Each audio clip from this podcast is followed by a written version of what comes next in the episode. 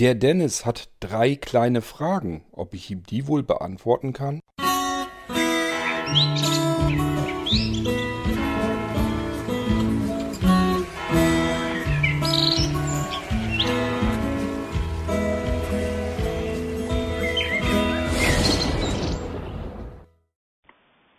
Hallo, Dennis hier.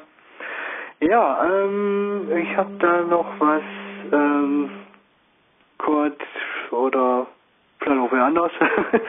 also irgendwie hat er seine Idee, ähm, ja, geht äh, einfach darum, ähm, vielleicht kann man die Blinzelnrechner ja auch dazu bringen, äh, noch ein bisschen Zeit zu sparen. Ja, äh, ich denke mal, vielleicht kennen manche andere das auch, aber ich merke eben bei mir so alles, äh, was Zeit kostet, ist nervig. Cord, ich glaube, du kannst das bestätigen. Ähm, ja, so, vielleicht kann man ja äh, die Blinzelrechner irgendwie dazu bringen, Zeit zu sparen. Äh, geht einfach darum, ähm, warum soll man, was weiß ich, fünf Tastendrücke drücken, um irgendeine Sache auszulösen, wenn man das vielleicht auch mit einer Tastenkombination oder äh, irgendeiner Menüfunktion oder wie auch immer hinkriegen kann.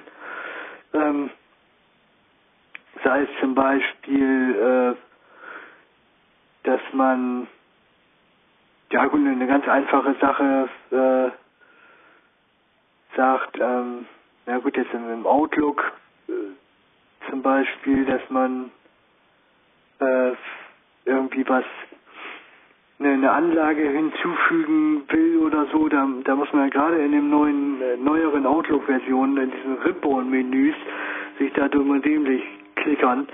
Es reicht ja schon, man muss Alt drücken, man muss D drücken, äh, dann nochmal E oder X oder was weiß ich. Da muss man das dann auch raussuchen und, und wie auch immer. Also das, das ist eigentlich schon zu viel. So, also es wäre schön, wenn man sagt, okay, ich will jetzt eine Anlage hinzufügen. Und dann einmal, zack, Taste drücken und der springt sofort in den äh, Auswahl äh, da, also für, für die Dateien, dass man dann die Datei raussucht und fertig. Oder äh, man sagt im, im Kontextmenü in, in Windows irgendwie, äh, meinetwegen, man will jetzt irgendwas mit, mit 7-Zip auspacken, Sicher, es sind auch nur zwei, drei Tastendrücke, wenn man die erstmal weiß, ne, die, die sieben drücken, dann D oder irgendwas. Also, ja, man muss die Kontextmenü-Taste drücken, man muss sieben drücken, man muss dann irgendwie D drücken oder so, aber vielleicht gibt es da ja noch was, dass man sozusagen mit dem ähm, Pop-up-Menü, äh, das Ding hattest du ja mal gebaut, ähm, zum Beispiel so, so Sachen, die man häufig braucht, äh, sich einrichten kann. Also einfach ein Pop-up-Menü und dann nur noch äh, die sieben drücken muss, ne, für, für sieben Zip äh, Datei entpacken oder irgendwie sowas. So, und im Hintergrund läuft dann einfach ein Skript ab. Äh, gut, sicher, dann müsste man sich das Skript wieder erstellen. Also, ja, hm, Ne, aber so, so in der Richtung, ne, dass man sagt, okay, Pop-Up-Menü, sieben drücken, Radadatong, der läuft einmal los und sagt, jo, das, was hier markiert ist, wird entpackt, fertig. So, also, ne, oder, oder noch einfacher, irgendwie eine, eine Tastenkombi drücken, dass, ja, dass man ganz einfach dem Computer mal eben eine Aufgabe äh, vorlegen kann und sagt, so, das will ich machen. Datei auspacken, seh zu. ne, oder Anlage anfügen oder sonst irgendwie Sachen, wo man sonst fünf, sechs Tastendrücke drücken muss. Es gibt ja vielleicht auch kompliziertere Geschichten, äh, wo man dann da in den Menüs irgendwo hinlaufen muss und so, dass man einfach sagen kann, das will ich jetzt machen. Zack, läuft. Ja, vielleicht hast du ja einen Tipp oder vielleicht kennt jemand anders irgendwas, wo man sagt, jo, gibt schon oder äh, kann man so und so regeln. Alles klar. Bis denn. Ciao, ciao. klingt so ein bisschen wie eine Makroskript-Sprache, die du da suchst. Allerdings hast du da auch erstmal wieder mit zu tun, weil du dich mit der Skriptsprache auseinandersetzen musst. Ähm, Makro X fällt mir dazu ein. Ich weiß nicht, ob es das Ding überhaupt noch gibt. Das ist ewig her. Da haben wir früher im Rechenzentrum viel mitgearbeitet. Ähm, dann äh, Autoscript gibt es doch, glaube ich, immer noch. Kann man da vielleicht sowas mitmachen? Ansonsten fällt mir zu deiner Beschreibung ein, dass das so eine Mischung ist aus BlindScript. BlindScript ist von mir der Vorläufer von Xscript. Damit kann man, ja, äh, wie soll ich sagen, deutsche Skripte schreiben und kann damit sozusagen Programmoberflächen bedienen, automatisch, also automatisieren. Man kann also, ähm, es legt quasi so eine Schablone über ein Programmfenster drüber und ähm, zeichnet dann Aktionen auf. Beispielsweise, wenn man irgendwo mit der Maus draufklicken muss oder irgendwelche Tastatureingaben machen muss, das zeichnet er auf. Und dann packt er das in ein Skript und dieses Skript kann man einfach abspielen. Habe ich ursprünglich damals gebastelt, damit Programme zugänglich werden, die überhaupt nicht zugänglich sind, wo man also im Screenreader überhaupt nicht weiterkommt. Da konnte man mit BlindScript dann sagen, okay, ich habe hier ein Programm, da will ich eigentlich nur eine bestimmte Funktion heraus haben, die soll jetzt bedient werden. Ich kann sie nicht bedienen, weil, das, weil der ganze Scheiß mit, mit Maus ähm, bedient werden muss und kann ich nicht. Und dann konnte man einfach ein Skript sich nehmen äh, musste natürlich erst einmal erstellt, also aufgezeichnet werden. Und dann konnte man diese Abfolge abspielen auf diesem Programmfenster. Und hat dann dementsprechend die Funktion herausbekommen. Das war BlindScript. Ähm, da fummel ich heute allerdings nicht mehr mit rum. Also wenn ich da jetzt nochmal wieder was machen sollte, um das in den aktuellen, moderneren Stand zu bringen, dann müsste ich ganz von vorne anfangen zu programmieren. So ein bisschen hat Xscript das dann mit übernommen. Kann allerdings noch keine Schablonen über Programmoberflächen drüber legen. Und das ist zwingend notwendig, wenn ich ähm, exakt pixelgenau die Maus steuern möchte und solche Geschichten machen will. Aber damit kann man eben Dinge schon durchaus automatisieren. Ähm, ansonsten auf Knopfdruck, da fällt mir dann wieder mein Tastino ein. Tastino ist ein Programm, ich würde mal, wenn ich das einschätzen sollte, würde ich sagen, vielleicht zu 80 bis 90 Prozent irgendwo in der Gegend fertiggestellt. Tastino ist etwas, das soll auf die Blinzeln-Rechner kommen und der reagiert auf Alt-GR plus Leertaste. Die beiden Tasten hängen ja so schön dicht nebeneinander. Das heißt, die kann man schön notfalls mit einer dicken Pranke sofort eben drücken. Und ähm, dann wartet er innerhalb von einer Sekunde auf beispielsweise einen Buchstaben oder irgendeine beliebige andere Taste. so dass ich mit Tastino jede beliebige Taste auf meinem Computer, auf meiner Tastatur, mit etwas belegen kann. Was kann ich da belegen? Alles verschiedene Sachen. Ich kann Fenster öffnen, Fenster schließen, Programme starten, Programme beenden, den Computer herunterfahren, Computer neu starten, ähm, Dateien äh, ja, ausführen. Ähm, ich bin am überlegen, was war denn noch? Sprachausgaben kann ich rausschicken lassen, also dass ich einen bestimmten Text auf eine bestimmte Taste lege, ähm, irgendwelche Sound Sounds kann ich drauflegen.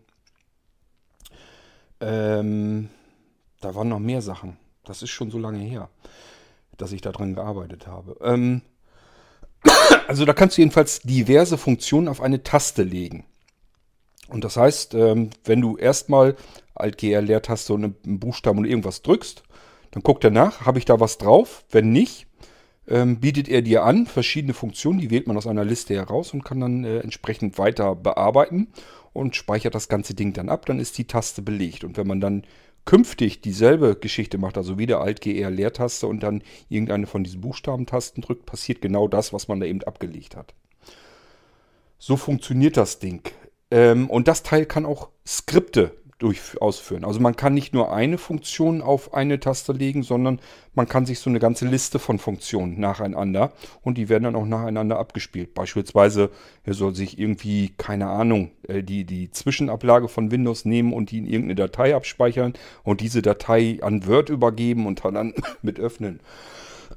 Oder irgendwie sowas. Das kann man mit diesem Tastino dann alles äh, machen. Wie gesagt, ist auch so ein typisches Programm ist irgendwo zwischen 80 und 90 Prozent mal irgendwo stecken geblieben und ich bin da schon ewig nicht mehr dran gegangen, aber ähm, das könnte man zumindest mal fertig machen. Ist allerdings auch nicht so ganz 100 Prozent das, was du suchst, denn du möchtest ja beispielsweise in, in Outlook oder sowas auch irgendwie Sachen automatisieren. Also bestimmte Schritte eben, bestimmte Schrittabfolgen und unter einer Tastenkombination abspeichern. Prinzipiell ist das nicht ganz so einfach, wie man sich das vorstellt. Liegt einfach daran, weil sich Programme immer sehr ungern fernbedienen lassen. Du musst ja irgendwie Outlook sagen, was es dann tun soll. Das Einzige, was man eben tun kann, ist, äh, den Anwender, der vor dem Rechner sitzt, den zu versuchen zu simulieren.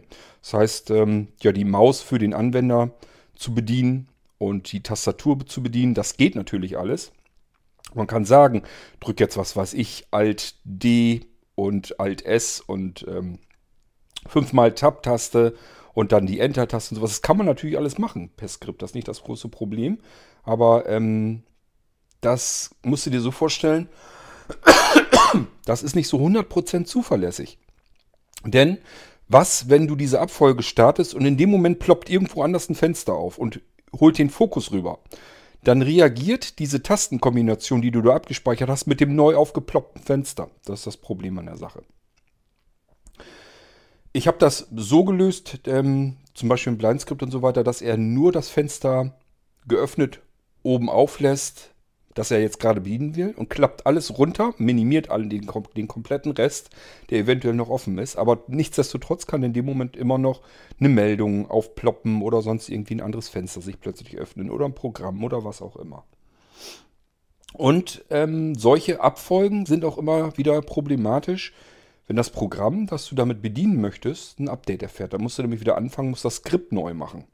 Kann nämlich sein, dass irgendwie das Menü an einer anderen Stelle ist oder dass ein paar Menüpunkte mehr dazugekommen sind und irgendwie ist noch zwei Handgriffe mehr nötig oder weniger und schon funktioniert dein Skript gar nicht mehr. Da musst du wieder von vorne anfangen und das Ding neu aufzeichnen. Also, ähm, ist nicht ganz so einfach, wie man sich das vorstellt. Gehen tut sowas. Ich habe es hauptsächlich damals programmiert, sowas, ähm, damit man Programme zugänglich machen kann, die ansonsten komplett unzugänglich sind und zwar unabhängig davon, welchen Screenreader man benutzt. Es gibt ja für verschiedene Screenreader durchaus Skriptsprachen, mit denen man sowas ähnliches auch machen kann. Ähm, mein Blindscript war damals ähm, darüber hinaus so entwickelt, erstens, dass man es in deutscher Sprache schreiben kann. Man kann eben sagen, Mausklick rechts, Mausklick links, Maus Doppelklick links, Maus Doppelklick rechts, ähm, was weiß ich, Tast Tasten und dann die ganzen verschiedenen Tasten, die man da, die er drücken soll, die er simulieren soll und ähm, solche Geschichten. Ähm, ja, also äh, ist da nicht ganz so einfach. Ähm, ich müsste quasi das Blindscript komplett neu machen und mit dem ähm, Tastino kombinieren und dann hätte man genau das, was du da eigentlich vorhast. Ähm, Tja, aber du kennst meinen Zeitplan. Also ich kann sowas machen, aber du hast, weißt im Moment selber, was schon wieder los ist und es die ersten schon rummeckern, dass sie ihre Rechner noch nicht gekriegt haben und es nützt ja nichts. Ich muss da jetzt als nächstes dann dran und ähm, das nächste Mal, wenn ich dann so eine Programmiersession über mehrere Wochen oder sowas in Angriff nehmen kann, das wird wahrscheinlich dann erstmal wieder eine ganze Weile dauern, weil ich mich erstmal um die ganzen Rechner wieder kümmern muss. Aber ähm, der Tastino ist wahrscheinlich etwas, was zwischendurch mal fertig wird, weil da muss ich nicht mehr so ganz viel machen. Und äh, dann kannst du zumindest dir schon mal diverse Programme und Dateien und sowas alles. Das kannst du dir auf alle Fälle schon mal auf den Tastino legen. Und mit dem Kategoriensystem sind auch noch viele Sachen möglich. Ähm, und mit den ganzen Systemerweiterungen, da kannst du zum Beispiel beliebige Dateien nehmen und die planen. Du kannst also irgendeine Datei nehmen, ist scheißegal, ob es ein Programm ist, ob es eine Exe-Datei ist, ob es eine TXT-Datei ist, ähm, ob es eine Sound-Datei ist. Spielt alles überhaupt keine Rolle. Ähm, drückst du F2 drauf und packst hinten hinter das Suffix noch Punkt geplant rein. Also einfach hinterschreiben. Punkt geplant. Enter-Taste, um die Umbenennung abzuspeichern. Er fragt, willst du das wirklich? Einfach nochmal mit Enter bestätigen. Und nochmal Enter-Taste drücken dann öffnet er nicht das Programm, wenn du zum Beispiel ein Programm äh, dabei hattest, das du gerade mit Punkt geplant umbenannt, umbenannt hast hinten dran, sondern es kommt eine, ein Eingabefeld, da kannst du eine Uhrzeit eingeben oder aber eine Zahl in Minuten, Enter-Taste und dann wird dieses, diese Datei, dieses Programm oder eine Datei, egal was es ist, wird um diese Uhrzeit dann gestartet oder geöffnet. Ähm, das ist zum Beispiel so eine typische Systemerweiterung, die habe ich gestern dann fertiggestellt. Also ähm, es kommen, allein schon durch die Systemerweiterung kommen Funktionen auf euch zu, ähm, ja, die gibt es wirklich nirgendwo. Also, und vor allen Dingen, wenn man die so benutzt, fragt man sich, warum hat es die eigentlich noch nirgendwo gegeben? Weil das macht so viele Dinge so viel einfacher und so viel eleganter. Ich brauche nur eine leere Datei erstellen und wenn ich die ausführe, kann die die Zwischenablage aufnehmen. Und wenn ich die ausführe und halt dabei die Buchst äh, also die, die, so eine Sondertaste gedrückt währenddessen, ähm, dann nimmt sie die Zwischenablage auf, ähm, einfach nur so. Halte ich keine Sondertaste gedrückt, fügt sie das an den Rest der Datei an. Also so funktioniert das Prinzip. Aber ich habe es mit kein bisschen Software zu tun. Ich habe einfach nur eine Datei, die erstelle ich mir neu. Und wenn ich die ausführe, hat die nichts anderes vor, nichts anderes zu tun, als die Zwischenablage in sich aufzunehmen. Genauso geht der Weg natürlich auch umgedreht. Man kann auch eine leere Datei sich erstellen, wenn man die ausführt. Nimmt sie das, was sie beinhaltet. Ist ja im Normalfall. oh Mann, dieser Husten. Ist ja im Normalfall der Text. Also irgendeine Textdatei. Und wenn ich die ausführe, pumpt sie mir das, was sie hat, in die Zwischenablage rein. Also du siehst, es kommen ganz viele neue Sachen auf einen zu, mit denen man schon eine ganze Menge Zeit sparen kann. Vor allen Dingen Sachen mal eben schnell machen kann, ohne dass man irgendein Programm dafür braucht oder ohne dass man irgendwas dafür bedienen muss. Geht alles total schnell von der Hand. Wenn ich bedenke, allein schon mal eben irgendwie was starten, ausführen, anzeigen lassen, aber eben nicht jetzt, sondern zu einer bestimmten Uhrzeit oder in einer Stunde. Da brauche ich jetzt überhaupt nichts mehr zu machen. Ich muss kein Programm dafür benutzen. Ich muss nichts extra starten. Ich muss einfach nur meine Datei umbenennen. So wie sie ist. Hinten Punkt geplant dran schreiben. Dreimal Enter-Taste im Prinzip drücken. Ist das dreimal? nee, dreimal habe ich glaube ich schon die Uhrzeit mit abgeschickt einmal, damit ich die Datei umbenenne. Doch, dann kommt diese Meldung von Windows, dass er mit Punkt geplant, soll er die wirklich umbenennen. Dann ist diese Datei als solches nicht mehr brauchbar. Sagt man, ja, will ich. Und dann nochmal, um die Datei auszuführen. Und dann kommt diese Eingabe, also die Datei wird nicht ausgeführt, sondern dann kommt diese Zeiteingabe. Und da guckt er einfach, habe ich jetzt da eine Uhrzeit eingetippt oder habe ich da jetzt eine Zahl in Minuten eingetippt. Hat auch eine Schaltfläche Dauer, kann man mit Alt D erreichen. Da steht dann zum Beispiel drin, in eine Minute, in fünf Minuten, in zehn Minuten, in 15 Minuten, in 30 Minuten, in einer Stunde, in zwei Stunden, drei Stunden und so weiter und so fort. Kann man relativ zügig ähm, auch der aktuellen Zeit bestimmte ähm, Dauer also hinzufügen, dass man einfach sagt, diese Datei möchte ich in einer Stunde exakt starten. Man kann natürlich auch einfach eine 60 eintippen, Enter und fertig. Geht genauso, hat man 60 Minuten dem Ding äh, mit auf den Weg gegeben. Also es sind alles so zentrale ich finde, sehr gute, ganz tolle Geschichten, mit denen man richtig schön was machen kann. Und äh, was einem schon mal eine ganze Menge Zeit und Arbeit ähm, erspart. Und das war jetzt nur ein ganz kleiner Auszug, ganz viele tolle neue Funktionen auf die Blinzeln-Rechner.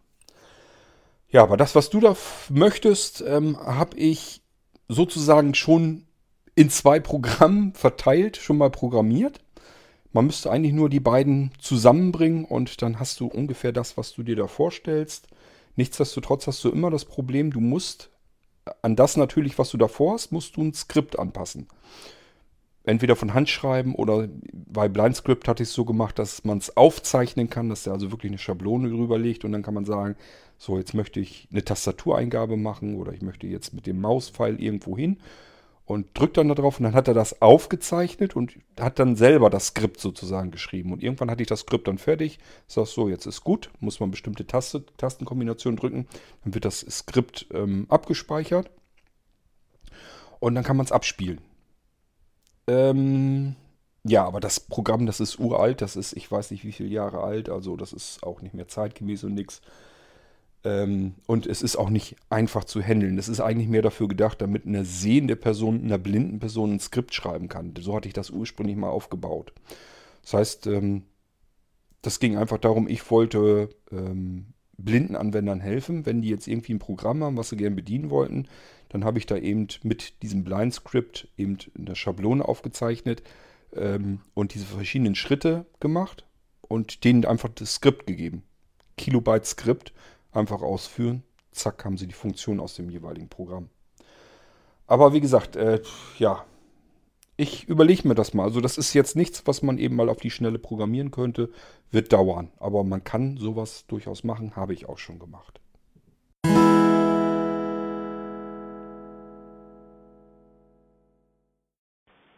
Hallo, Dennis hier.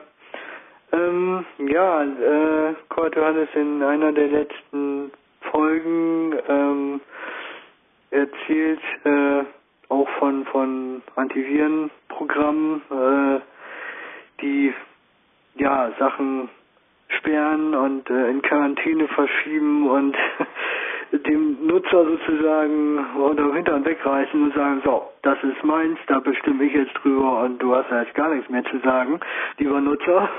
Ich schütze dich jetzt und äh, mir doch egal, was du willst. So, ähm, ich musste leider feststellen, dass sogar auch Windows 10 äh, Microsoft, ähm, nee, das heißt ja jetzt, ähm, anders, das heißt ja jetzt ja nicht MSE, sondern der äh, Defender, genau. Ähm, dass der mir auch immer mal wieder erzählt hat, äh, ja, dass er da so und so viele Maßnahmen äh, ergriffen hat, äh, ja, und das hat er mir immer mal wieder erzählt, wo ich mir jetzt irgendwie denke, was macht der denn da? So, so viele Viren können doch hier gar nicht auf dem Rechner sein. Und ich denke, ja gut, der muss sich mal drum kümmern. Ja, und dann hat der da äh, doch die einen oder anderen Programme äh, in die Quarantäne verschoben oder sich zumindest da irgendwie gemerkt und gesagt, oh, die sind ja irgendwie potenziell unerwünscht und gefährlich und ich weiß nicht was alles. So, ähm, gut, die Frage ist jetzt, wie kann man dem denn da so ein bisschen Herr werden, weil ähm, da hatte ich eigentlich gedacht, dass Microsoft das da so ein bisschen moderater regelt, ein bisschen vernünftiger. Äh, aber der hat sich wahrscheinlich, ich denke mal, das sind äh, deine Programme hauptsächlich, ne, die da liegen. Ich habe da jetzt so im Detail noch gar nicht geguckt, aber es ist eben dann auch so, ähm, dass man dann in die Quarantäne, man muss jeden einzelnen Pfad raussuchen und dann jedes einzelne Programm da wieder freigeben. Also entweder habe ich da irgendwo einen Menüpunkt übersehen, dass man das direkt im Microsoft äh, Defender machen kann. Also direkt irgendwie rechtsklicken und sagen, ja, äh, äh, ich will das jetzt benutzen und das ist alles in Ordnung, schon so richtig und alles äh, kein Schädling. Oder muss man wirklich den Pfad im Defender nachgucken und dann händisch im Explorer dorthin gehen, rechte Maustaste irgendwie äh, oder und mal dem Defender sagen, ja, jetzt da freigeben oder also da blicke ich noch nicht so ganz durch wie man das irgendwie möglichst einfach hinkriegen kann. Dass man das einfach mal wieder freigibt oder vielleicht gibt es ja sogar eine globale Einstellung, die man da irgendwo noch machen kann, dass man äh, ja, wird bestimmte Verzeichnisse rausnehmen, das habe ich schon noch gefunden, aber ja, vielleicht, vielleicht gibt es da noch irgendwo einen, einen Kniff, dass da irgendwo eine Einstellung zu scharf eingestellt ist oder so, dass der äh, da nicht so empfindlich reagiert oder so. Also vielleicht hast du da nochmal Tipps, dass man das da irgendwie ein bisschen hinkriegen kann. Alles klar. Ciao, ciao. Dennis, es ist immer empfehlenswert zumindest, ähm, wenn man nachschaut, welche Datei moniert er denn da eigentlich? Womit hat er jetzt ein Problem?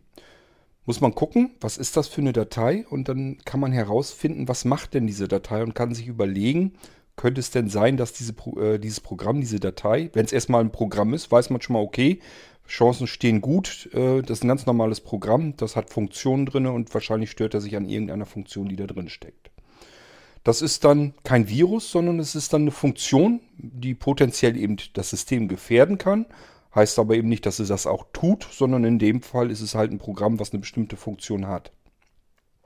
Wenn es eine Datei ist, die einem komplett unbekannt ist, irgendeine, was weiß ich, irgendeine DLL-Datei oder sowas, dann kann man schon ein bisschen mehr achtsam sein. Dann guckt man, wo gehört das zu? Ist das irgendwas, was ich benutze? Kann ich mir das erklären, warum der Virenscanner damit ein Problem hat? Das ist immer das, was ich den Leuten immer sage. Nicht immer stur dem Virenscanner vertrauen. Ähm, der ist strunze doof. Der guckt einfach nur nach, ist da was drin, was diesem System hier gefährlich werden kann. Und das ist dem scheißegal, ob das ein Programm ist, das eine gewollte Funktion hat oder ob das eventuell wirklich ein Virus ist. Er geht immer auf Nummer sicher und sagt sich, dieses Teil hier, da ist was drin, das löscht, was weiß ich, irgendwie irgendwelche wichtigen Dateien oder sowas.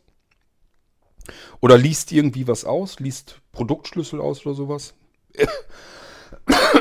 Erstmal potenziell gefährlich interessiert mich jetzt erstmal gar nicht weiter, ähm, ob du das jetzt haben willst oder nicht. Erstmal ist es für mich, für als System, ist das Ding hier jetzt gerade existenziell gefährlich.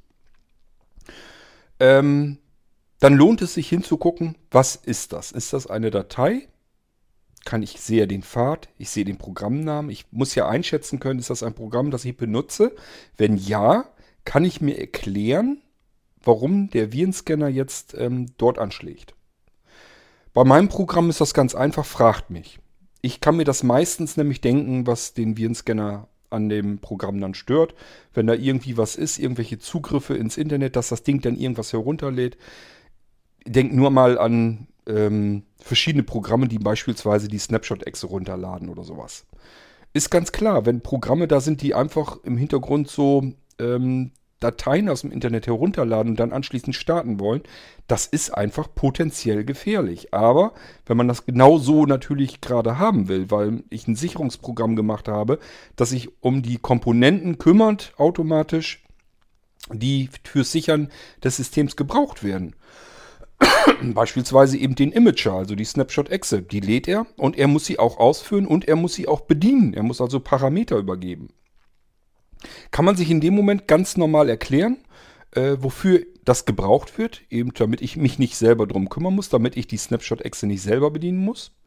Auf der anderen Seite, wenn das aber irgendwas wäre, was das im Hintergrund tut, ohne dass ich davon in Kenntnis bin und ohne dass ich das überhaupt möchte, dann kann das eben auch ein Virus sein, der irgendwelche Sachen nachlädt aus dem Internet und die dann ausführt. Wäre dann wiederum potenziell gefährlich. Und deswegen ist das eigentlich erstmal okay, dass der Virenscanner anschlägt. Ist soweit okay. Man muss halt gucken, was ist denn das, was du da jetzt am Wickel hast? Woran störst du dich denn gerade? Und dann guckt man sich das Programm an und ich sage ja, wenn das was von mir ist, fragen. Fragen, fragen, einfach fragen. Ähm, Im Normalfall kann ich das fast immer sagen, äh, was es sein könnte, warum ähm, das Antivirensystem sich an dem Ding jetzt gerade stört. Also meistens irgendwelche Zugriffe ins Internet drin oder sowas. Und ähm, ja, oder dass irgendwas ausgeführt werden soll auf dem Computer. Aber das sind halt Sachen, die kann man sich dann erklären und dann weiß man auch, okay, ist sicherlich, wenn das nicht gewünscht ist, potenziell gefährlich. Aber in diesem Fall ist es eine gewollte Funktion und wenn ich die dann benutzen möchte, dann muss ich dem Antivirensystem jetzt irgendwie sagen, lass diese Datei oder den ganzen kompletten Ordner am besten mal in Ruhe. Kümmere dich um den Rest, aber nicht um das hier. So, jetzt hast du ja gefragt, wie macht man das denn? Also erstmal würde ich dir raten und empfehlen, geh mal in den Windows Defender und geh mal in die Einstellungen. Und da schnapp dir mal die ganzen vielen verschiedenen Einstellungen. Das sind eigentlich ganz viele Einstellmöglichkeiten. Da kannst du auch sagen, wie hart und stramm er an was rangehen soll, ob er irgendwas löschen oder in Quarantäne stellen soll und so weiter und so fort. Und das Wichtigste für dich wäre dann eigentlich, ähm, ich gucke gerade hier bei mir, ausgeschlossene Dateien und Speicherorte. Da musst du natürlich dann drauf gehen. Mache ich hier auch mal eben. Und ähm, ja, Dateispeicherorte zeigt er hier schon drin an. Und darunter, ich glaube, irgendwo war ein Knopf, irgendwo eine Schaltfläche, dass ich da dass ich da was hinzufügen kann. Ich kann es hier so jetzt leider nicht sehen. Aber auf alle Fälle weiß ich, dass hier irgendwo eine Schaltfläche war, wo ich das in. Da steht es doch schon. Durchsuchen. Einfach auf Durchsuchen gehen. Dann kannst du die hinzufügen. Ähm, also in dem Bereich kannst du Dateien und Verzeichnisse als Ausnahme definieren. Ganz wunderbar geht das sogar. Und ich würde dir, wenn du den ganzen Ärger erstmal so nicht weiter haben willst, würde ich dir empfehlen, auf deinem Datenlaufwerk unter Software äh, die Systemprogramme, das komplette Verzeichnis rauszunehmen. Da sind ja die ganzen Programme drin, von mir und von anderen drin, die halt für dein System interessant sind, die dort verknüpft sind, mit denen du arbeiten kannst. Da, ich sag ja, da sind so Sachen drin, wie, dass man sich den Produktschlüssel auslesen und abspeichern kann. Und das ist erstmal für Windows ein potenziell gefährliches ähm, Programm, nämlich äh, er kategorisiert die dann als Spyware, Spionagesoftware, ganz klar. Will an deinen Produktschlüssel dran, wo kommt man denn da hin? So, und ähm, ist in dem Fall gewollte Funktion. Du willst ja den Produktschlüssel haben und abspeichern. Ist logisch, dass das Programm da irgendwie dran muss. Also ist das eine gewollte Funktion und deswegen kannst du sagen, dieses Programm möchte ich benutzen. Ähm, lass das mal bitte in Ruhe. Und das tust du hier in diesem Bereich in Einstellungen und dann diese Ausnahmen da definieren. Wenn du da einfach ein für alle Mal erstmal so Ruhe haben willst, die Systemprogramme, die habe ich ja meistens gemacht und äh, diverse andere Sachen sind da auch zwar drin, aber ich glaube ehrlich gesagt nicht, dass da was Gefährliches drin ist. Dann würde ich da diesen, dieses komplette Verzeichnis Systemprogramme, das würde ich dann ausschließen. Und dann lässt er die schon mal in Ruhe. Und darfst natürlich nicht munter immer weiter neue Programme dort reindonnern. Dann kann es passieren, dass du dann doch mal irgendwas reinkriegst und das wird dann ja nicht überprüft. Ähm, aber ansonsten, äh, ja, hast du dann erstmal zumindest von dem Programm Ruhe, die er jetzt wahrscheinlich immer bemeckert. Das ist die Möglichkeit, die du hast. Ähm, das, eigentlich kannst du den Windows Defender wunderbar bedienen, blindlings, und da kannst du die Ausnahme regeln. Also der ist jetzt nicht cleverer oder so, der guckt auch nur, was hat das Ding für Funktionen, lässt das Teil im Sandkasten sozusagen eben spielen und löst die ganzen Funktionen mal aus, guckt sich das an und sagt sich, oh, hier ist irgendwas, das will jetzt irgendwo ans System ran, das könnte mir gefährlich werden. Da äh, mache ich erstmal einen Riegel davor. So, und dann gilt es, dass du dich eigentlich darum kümmern musst, ist das was, wo er recht hat? Könnte das jetzt wirklich eine Datei sein, die ich nicht kenne, die ich hier auch nicht haben will, die auch gar nicht richtig, ähm, die ich gar nicht gebrauchen kann? Dann raus damit. Geht natürlich, gilt natürlich auch für meine Programme. Wenn das Sachen sind, die er anmeckert oder sowas, von mir irgendwelche Programme, und du sagst dir, äh, ja, das Programm habe ich mir angeguckt, das brauche ich gar nicht, dann runter damit. Schmeiß es weg und fertig. Ähm, das heißt ja nicht, dass nur weil ich euch die Programme mit auf den Weg gebe, dass ihr die ähm, alle behalten und drin lassen müsst. Äh, wenn ihr die nicht gebrauchen könnt, schmeißt die ruhig weg. Es kann natürlich dann passieren, dass irgendwelche Funktionen, die im Startmenü wieder verknüpft sind, dann nicht richtig funktionieren. Oder Sachen, die vielleicht irgendwo anders im Kontextmenü oder sonst irgendwo sind, dass die dann nicht richtig mehr gehen. Das ist durchaus möglich, aber ähm, wenn du weißt, was das ist, und du weißt, brauche ich nicht, kann ich überhaupt nicht gebrauchen. Nehmen wir mal einen Domain, äh, Finder. Ich glaube zwar nicht, dass er da was dran rumzumeckern hat, aber gehen wir mal von aus. Du sagst dir, Domain, ich brauche keine Domain. Werde ich nie brauchen. Ich brauche keine Homepage, ich brauche keine Domain. Ich muss nicht gucken, ob die frei ist oder belegt oder sonst irgendetwas. Interessiert mich überhaupt nicht. Dann hau das Ding weg und fertig, wenn er nie meckern sollte. Genauso mit ähm, diesen Dyn-DNS-Geschichte oder sowas. Wenn du weißt, du brauchst das nie, weg damit und fertig. Gar nicht drüber rum aufregen. Und ansonsten, wenn du aber sagst, die Arbeit möchtest du dir auch ganz gerne schon sparen, du arbeitest ja auch gern ein bisschen zeiteffizient, weil du musst, ähm, ja, dann habe ich dir gesagt, als Ausnahme den Ordner Systemprogramme raus und dass äh, der Windows Defender da gar nicht mehr drüber rausch, äh, rauscht. Und dann hast du, was das erstmal angeht, schon mal Ruhe. Und dann ist bloß noch, wenn du jetzt neue Programme installierst oder sowas. Aber da soll er ja auch durchaus. Das willst ja einen gewissen Schutz haben. Der soll ja auch nach Viren gucken können. Wenn du Sachen neu runterlädst oder sowas, da soll er ja ruhig drüber rauschen können. Aber so lässt er deine Systemprogramme schon mal in Ruhe. Ja, das wäre so mein Tipp, den ich für dich habe.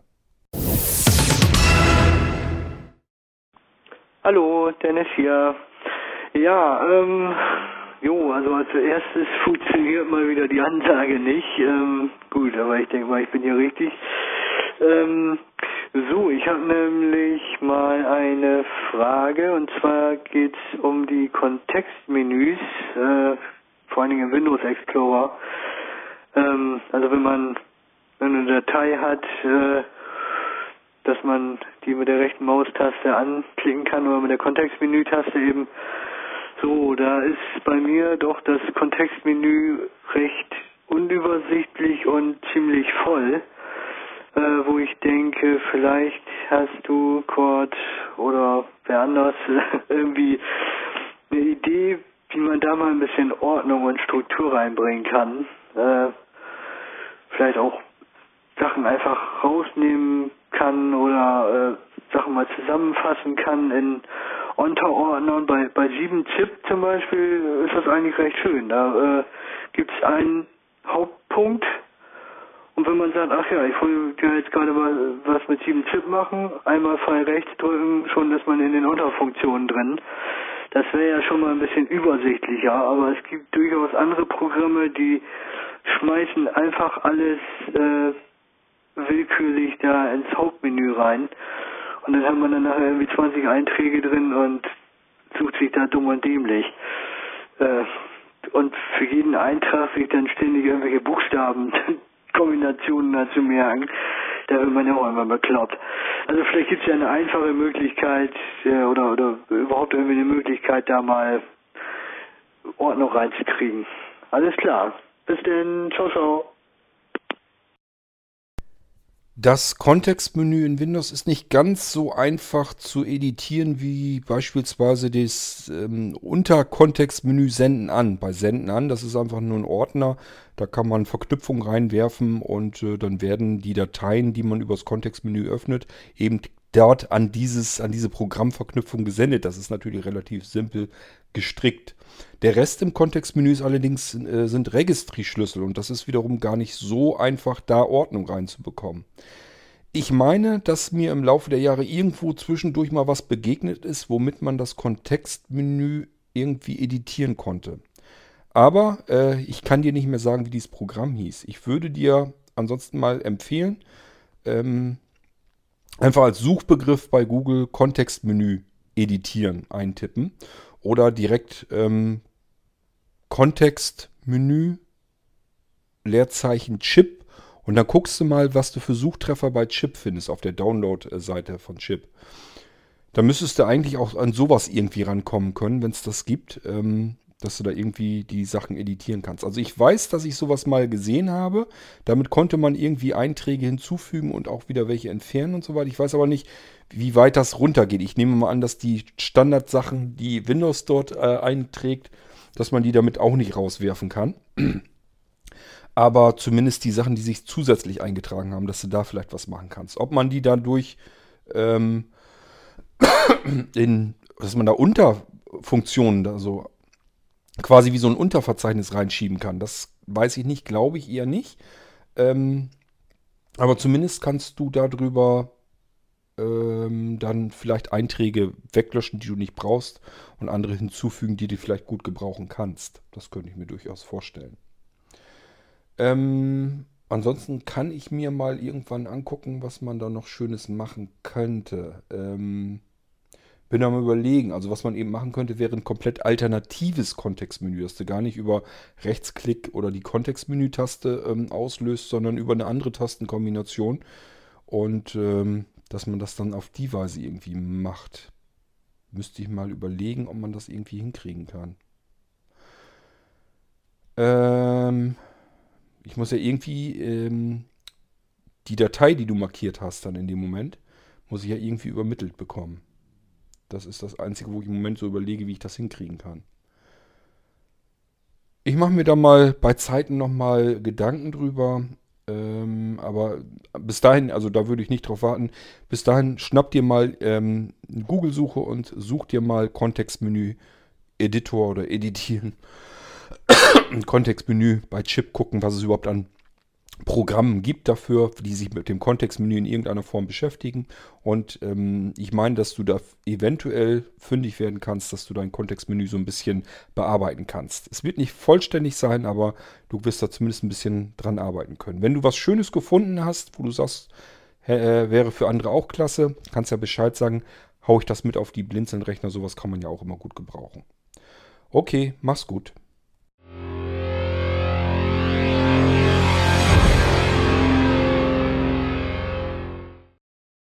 Und das waren bereits alle drei Fragen von Dennis. Ich habe die so gut wie ich kann eben beantwortet. Und damit haben wir die Fragenfolge auch schon wieder komplett. Ähm, ja, ich würde mal sagen, wir hören uns sicherlich bald wieder. Bis dahin, macht's gut. Tschüss, sagt euer König Kort.